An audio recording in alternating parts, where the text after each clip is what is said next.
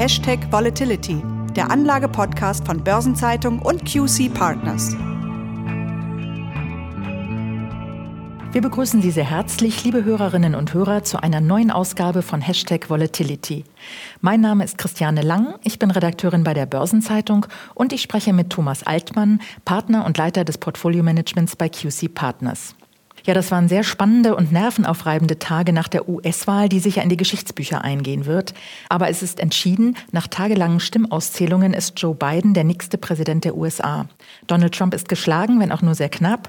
Aber, und das hatte er schon angekündigt, er akzeptiert die Niederlage nicht. Schon kurz nach Schließung der Wahllokale, lange bevor Ergebnisse vorlagen, hatte er sich zum Sieger erklärt und hat versucht, die vor allem von demokratischen Wählern abgegebenen Briefwahlstimmen für unrechtmäßig erklären zu lassen und außerdem die Stimmauszählung in in den Staaten zu stoppen, in denen sein Herausforderer Joe Biden vorne liegt. Das alles hat nicht funktioniert, aber Trump gibt nicht auf und will nun mit allen juristischen Mitteln gegen das Wahlergebnis vorgehen. Aber nach derzeitigem Ermessen dürfte ihm hier kaum wohl ein Erfolg beschieden sein.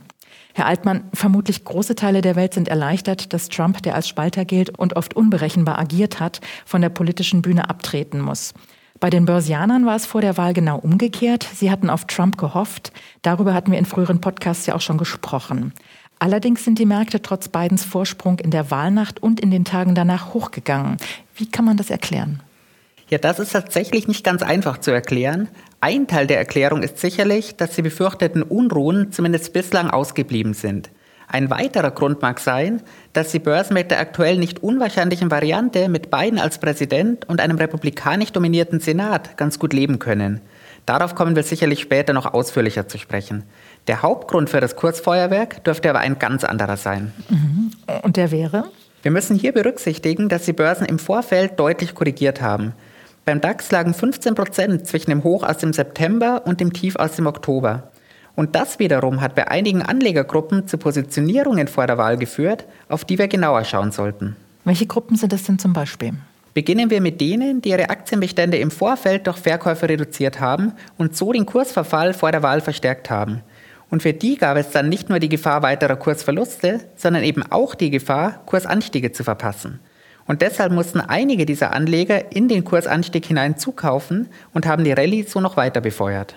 Welche Anlegergruppen gibt es denn noch, die den Markt außerdem noch nach oben getrieben haben? Interessant ist, dass wir im Vorfeld der Wahl eine extrem hohe Absicherungsaktivität gesehen haben. Festmachen können wir das im Optionsmarkt am Open Interest. Das Open Interest ist das ausstehende Volumen aller Optionen. Und beim DAX war das Open Interest aller Put-Optionen hier kurz vor der Wahl deutlich höher als das Open Interest der ausstehenden Call-Optionen.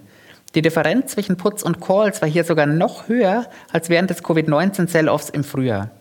Und diese Anleger, die ihre Positionen mit Puts abgesichert hatten, mussten in den steigenden Markt hinein ihre Absicherung auflösen, um die Verluste daraus zu begrenzen. Und das hat den Markt dann noch einmal befeuert. Das heißt also, die Anleger hatten vor der Wahl dann doch eher mit fallenden Märkten gerechnet. Haben die Anleger vor der Wahl einen Präsident Joe Biden denn so sehr gefürchtet? Biden lag in den Umfragen natürlich vorne. Vor der Wahl war für die Anleger aber tatsächlich gar nicht entscheidend, wer die Wahl gewinnt. Die größte Sorge der Anleger war, dass es zu bürgerkriegsähnlichen Zuständen kommen könnte. Die sind zumindest bislang ja ausgeblieben und das, obwohl Donald Trump seine Niederlage weiterhin nicht eingesteht. Wir sehen im Moment aber auch ganz deutlich, dass sich die Börsen eben jetzt, da das Wahlergebnis feststeht, mit dem Duo Biden und Harris immer besser anfreunden. Das unterstreicht auch die freundliche Börseneröffnung am Montag, denn es ging am Montag ja schon vor der positiven Nachricht zum Fortschritt beim Covid-19-Impfstoff deutlich nach oben. Und woran liegt das, dass die Börsen sich jetzt mit äh, Biden immer besser anfreunden können? Die Börsen hoffen hier auf ein größeres Hilfspaket für die Wirtschaft. Und mit einem entschiedeneren Kampf gegen Covid-19 könnte das neue Duo aus Biden und Harris die im Moment eben größte Gefahr für die US-Wirtschaft schneller in den Griff bekommen als das Gespann aus Trump und Pence. Und offensichtlich trauen die Anleger dem neuen Duo Biden und Harris tatsächlich zu, als den aktuell gespaltenen Staaten von Amerika wieder United States zu formen. Jetzt waren die Volatilitäten vor der Wahl ja stark angestiegen. Wie deutlich sind sie denn mit den Kursgewinnen jetzt wieder zurückgekommen? Also wie sehr hat sich die Lage beruhigt? Schauen wir hier mal auf die Volatilitätsindizes. Der VDAX New, das ist der Volatilitätsindex des DAX, ist kurz vor der Wahl bis auf 42 Volatilitätspunkte nach oben geklettert und im Nachgang bis auf 26 Punkte gefallen. Das ist ein absolutes Minus von 16 Punkten, ein relatives Minus von etwa einem Drittel. Beim WIX, dem Volatilitätsindex des S&P 500, war der Rückgang von 41 auf 22 sogar noch etwas stärker. Das sind ziemlich deutliche Rückgänge. Haben sich die Volatilitäten denn gleichmäßig verringert oder sehen Sie auch Veränderungen in der Strukturkurve der Volatilität? Ja, danke für diese Frage, Frau Lang, denn das ist wirklich interessant. Im Vorfeld waren die Strukturkurven auf beiden Seiten des Atlantiks deutlich invers. Und invers bedeutet, dass die implizite Volatilität für kurze Laufzeiten, wie etwa ein Monat, höher ist als für längere Laufzeiten wie ein Jahr. Und hier vielleicht auch nochmal ein kurzer Einschub zur Erläuterung, Herr Altmann. Implizite Volatilität bedeutet die erwartete Volatilität. Das ist korrekt, ja. Und was sagt denn eine inverse Volatilitätskurve, wie wir sie vor der Wahl hatten, denn überhaupt aus? Inverse Volatilitätskurven haben wir immer dann, wenn die Börsen besonders nervös sind. Diesmal lag die implizite Volatilität für kurze Laufzeiten sowohl beim DAX als auch beim SP 500 etwa 10% höher als die Volatilität für längere Laufzeiten. Das war zwar nicht ganz so extrem wie im Frühjahr, aber trotzdem noch ein statistischer Extremwert. Nach der Wahl ist die Kurve jetzt beinahe flach geworden. Und das heißt, Volatilitäten für einen Monat und für ein Jahr sind jetzt wieder in etwa gleich hoch. Wenn Sie sagen, die Kurve ist beinahe flach geworden, die Volatilitäten sind stark zurückgegangen, ist denn damit jetzt sowas wie Normalität eingetreten und bedeutet das, dass sich die Anleger für den Rest des Jahres auf ein ruhigeres Fahrwasser einstellen können? An der Stelle ein ganz klares Nein. Wir haben tatsächlich nur die Extremwerte rausgenommen und lassen Sie uns hier noch einmal auf die Volatilitätsindizes zurückkommen. Wie angesprochen ist der Volatilitätsindex des DAX zwar bis auf 26 Volatilitätspunkte gefallen, berücksichtigen müssen wir hier aber, dass sich eben dieser VDAX New im gesamten Jahr 2019 zwischen 12 und 24 Punkten bewegt hat. Und damit liegen wir trotz des Rückgangs noch immer über dem Höchstwert aus dem Vorjahr. Mhm. Das gilt jetzt hier für Deutschland. Wie sieht es denn in anderen Regionen aus? Ja, beim US-amerikanischen SP 500 sieht das Bild recht identisch aus. Auch hier bewegen wir uns aktuell in etwa auf dem Höchstwert des letzten Jahres. Dann kommen wir vielleicht mal zurück zur Wahl. Zwar ist das Wahlergebnis immer noch nicht amtlich, das dauert in den USA bekanntlich ja immer etwas länger. Hinzu kommt, dass Trump seine Niederlage nicht anerkennt und juristisch gegen das Ergebnis vorgehen will. Das Wahlrecht obliegt allerdings den einzelnen Bundesstaaten, die hier auch unterschiedliche Gesetzgebungen haben. Wie sieht es denn in den besonders umkämpften Staaten aus? in Arizona und Pennsylvania müsste zwingend nachgezählt werden, wenn der Vorsprung weniger als 0,1 bzw. 0,5 Prozent beträgt. Das ist aber in beiden Fällen nicht der Fall, sodass die Nachzählungen hier mehr oder weniger vom Tisch sind. Das sind schon mal zwei wichtige Staaten, die Trump nur noch schwer anzweifeln kann. Wie sieht es denn in den anderen aus? Gut, in Georgia steht die Nachzählung ja schon im Raum. In Wisconsin und in Nevada könnte Trump jeweils eine Nachzählung beantragen, müsste dann aber die Kosten dafür aufbringen. Und wie lange könnte bzw. dürfte so eine Nachzählung dauern?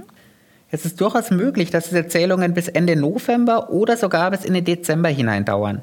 Georgia möchte mit der Nachauszählung frühestens am 25. November beginnen. Am 14. Dezember tritt ja dann das Electoral College zusammen, also der Kreis der Wahlleute, die den neuen Präsidenten wählen. Spätestens dann müssen alle Zählungen beendet sein. Aber es ist ja nicht sehr wahrscheinlich, dass sich das Ergebnis ändert, oder? Definitiv, denn die US-Medien haben Biden ja nicht ohne Grund als Sieger ausgerufen. Und Stand jetzt kommt Joe Biden mit allen Staaten, in denen er vorne liegt, auf 306 Wahlleute, wobei ja schon 270 für die Mehrheit reichen würden. Da würde es Donald Trump eben auch nicht reichen, Georgia und Wisconsin durch Nachzählungen zu kippen. Wir haben es ja schon gesagt, bis alles amtlich und offiziell ist, wird es noch einige Zeit dauern. Und den weiteren Ablauf mit der Auszählung der Wahlmännerstimmen am 3. Januar und der Vereidigung des neuen Präsidenten am 20. Januar haben wir in diesem Podcast ja bereits früher auch schon diskutiert. Aber im Senat ist das Rennen noch nicht entschieden. Wie geht es denn da weiter? Die beiden Sitze in Georgia werden ja definitiv erst in einer Stichwahl Anfang Januar entschieden. Als Vizepräsidentin hätte Kamala Harris bei Stimmengleichheit im Senat die entscheidende Stimme, sodass den Demokraten, die mit Joe Biden ja den Präsidenten stellen werden, 50 der 100 Sitze reichen würden. Klar ist zumindest schon jetzt, dass die Demokraten mindestens einen Sitz hinzugewonnen haben. Ob sie weitere Sitze gewinnen und Joe Biden damit durchregieren kann, das bleibt offen. Andernfalls müsste er Kompromisse mit einem republikanischen Senat schließen, wobei Mitch McConnell, der republikanische Mehrheitsführer, hier schon angekündigt hat, unter einem Präsidenten Biden eine reine Blockadepolitik betreiben zu wollen. Das würde es Biden ja tatsächlich nicht einfach machen. Wenn er denn dann im Amt jetzt bestätigt wird, was sind dann voraussichtlich seine ersten Amtshandlungen als Präsident? Ja, Biden hat für seinen ersten Tag im Amt ja schon angekündigt, zwei Austritte von Donald Trump rückgängig zu machen. Damit würde Biden am ersten Tag wieder in die WHO eintreten und er würde wieder zum Pariser Klimaabkommen beitreten. Ein ganz großes Thema ist auch Covid-19 in den USA, das Biden eben jetzt auch schon angeht. Anders als Trump nimmt er das Thema sehr ernst und entsprechend steht es auch sehr weit oben auf seiner Agenda. Was plant er denn da konkret? Ja, Biden möchte in den USA eine Maskenpflicht einführen dazu umfangreiche und vor allem kostenlose Corona-Tests etablieren. Die Covid-19-Impfung soll für alle umsonst sein, eben auch für diejenigen ohne Krankenversicherung. Und die Stimme von Chefimmunologe Anthony Fauci wird unter beiden sicherlich wieder deutlich mehr Gewicht bekommen. Ganz einfach wird das sicher nicht für Biden, denn ähm, immerhin hat Trump ja noch fast eine 50-prozentige Wählerbasis. Definitiv. Wir sehen aber auch, dass Biden in seiner ersten Rede als President-elect die Hände weit ausgestreckt hat und immer wieder betont hat, der Präsident aller Amerikaner sein zu wollen. Und hier wird es jetzt eben auf seine Vermittlerqualitäten ankommen. Ein Vorteil von Biden ist ja, dass er diese Situation genau kennt, die USA mitten in einer Wirtschaftskrise zu übernehmen. Denn 2008 wurde er auf dem Höhepunkt der Finanzkrise als Obamas Vizepräsident gewählt. Und damals beauftragte Barack Obama eben Joe Biden mit der Ausarbeitung der Konjunkturpakete. Sollten wir allerdings tatsächlich einen republikanisch dominierten Senat haben, wird das Konjunkturpaket auch der erste große Stresstest für Joe Biden. Der Streit um dieses Hilfspaket schwillt ja auch schon lange und Joe Biden hat sich immer für ein besonders großes Paket eingesetzt. Wie will er das eigentlich finanzieren? Ja, das ist richtig, dass die Demokraten hier deutlich mehr Geld in die Hand nehmen wollen als die Republikaner. Die einfache und logische Antwort auf die Frage der Finanzierung ist, dass das Staatsdefizit unter Joe Biden deutlich ansteigen wird. Denn eine Gegenfinanzierung durch höhere Einnahmen ist im Moment irgendwo zwischen schwierig und unmöglich anzusiedeln. Maßnahmen wie Steuererhöhungen, die zwar in seinem Wahlprogramm stehen, wird er angesichts der aktuellen Krise weder durchsetzen können noch wollen. Hier in Europa ist Biden in der Politik wie auch in Wirtschaftskreisen eher der Favorit. Die Europäer haben die große Zustimmung für Trump ja noch nie richtig nachvollziehen können. Europa hat nie einen Hehl daraus gemacht, dass es Joe Biden favorisiert hat. Und da kommen sicherlich auch Erinnerungen an die fast schon romantische Zeit mit Barack Obama auf. Der Ton zwischen den USA und Europa wird unter Joe Biden sicherlich viel harmonischer werden. Es gibt aber auch Themen, bei denen Joe Biden Europa inhaltlich ähnlich hart angehen wird. Sie denken hier wahrscheinlich vor allen Dingen an den seit Jahren schwelenden Streit um die Verteidigungsausgaben Europas, was ja auch gerade derzeit stark diskutiert wird. Ganz genau, auch Biden wird von europäischen NATO-Partnern höhere Militärausgaben fordern. Und auch handelspolitisch wird Biden kritisch auf Deutschland und den hohen Exportüberschuss schauen. Biden hat Buy American ja zu einem der Slogans seines Wahlkampfes gemacht. Von daher wird er versuchen, möglichst viele Arbeitsplätze in den USA zu halten bzw. in die USA zurückzuholen. Und er wird auch versuchen, als staatlicher Käufer überwiegend US-Produkte zu erwerben. Wir dürfen von beiden daher keine schnelle Rückkehr zu einem komplett freien Welthandel erwarten. Allerdings wird die Handelsbeziehung zu den USA mit beiden kalkulierbarer. Denn unter beiden wird es keine spontanen oder unerwarteten Zollentscheidungen geben. Jetzt haben Sie das Thema Handelsbeziehungen und Zölle schon angesprochen. Dann kommen wir vielleicht auch zum Verhältnis zwischen den USA und China. Wie wird sich das denn verändern? Auch hier dürfte der Ton wieder freundlicher werden. Inhaltlich wird Joe Biden allerdings hart bleiben. Und gerade Themen wie der Schutz geistigen Eigentums werden hier weiterhin eine große Rolle spielen. Und ich erwarte, dass Joe Biden an einem Punkt hier eine Strategieschwenk vollziehen wird. An welchem dann? Biden wird diesen Kampf gegen China sicherlich nicht alleine führen wollen, sondern gemeinsam mit den westlichen Verbündeten. Und hier müssen wir vor allem an die EU denken, also auch an Deutschland. Und das wird bedeuten, dass sich die EU hier künftig klarer auf eine Seite stellen werden muss. Ja, also zusammenfassend nochmal vielleicht ein Wahlergebnis mit großen und hoffentlich positiven Auswirkungen auf die USA und die Welt. Aber es wird noch eine Zeit lang spannend bleiben. Man darf gespannt sein, wie Trump und die Gerichte weiter vorgehen werden. Damit kommt aber auch seine Anhängerschaft nicht richtig zur Ruhe und die Gefahr von Unruhen ist möglicherweise immer noch nicht ganz gebannt. Aber auch die Märkte sind noch nicht beruhigt. Wir haben es gerade gehört. Die Volatilitätsindizes sind zwar wieder gesunken, aber immer noch deutlich über dem Niveau des vergangenen Jahres. Herr Altmann, ganz herzlichen Dank für Ihre interessanten Ausführungen und wir verabschieden uns von Ihnen, liebe Hörerinnen und Hörer, bis zur nächsten Ausgabe von Hashtag Volatility am 24. November, dann wieder mit meinem Kollegen Franz Kongbui. Vielen Dank und bleiben Sie gesund.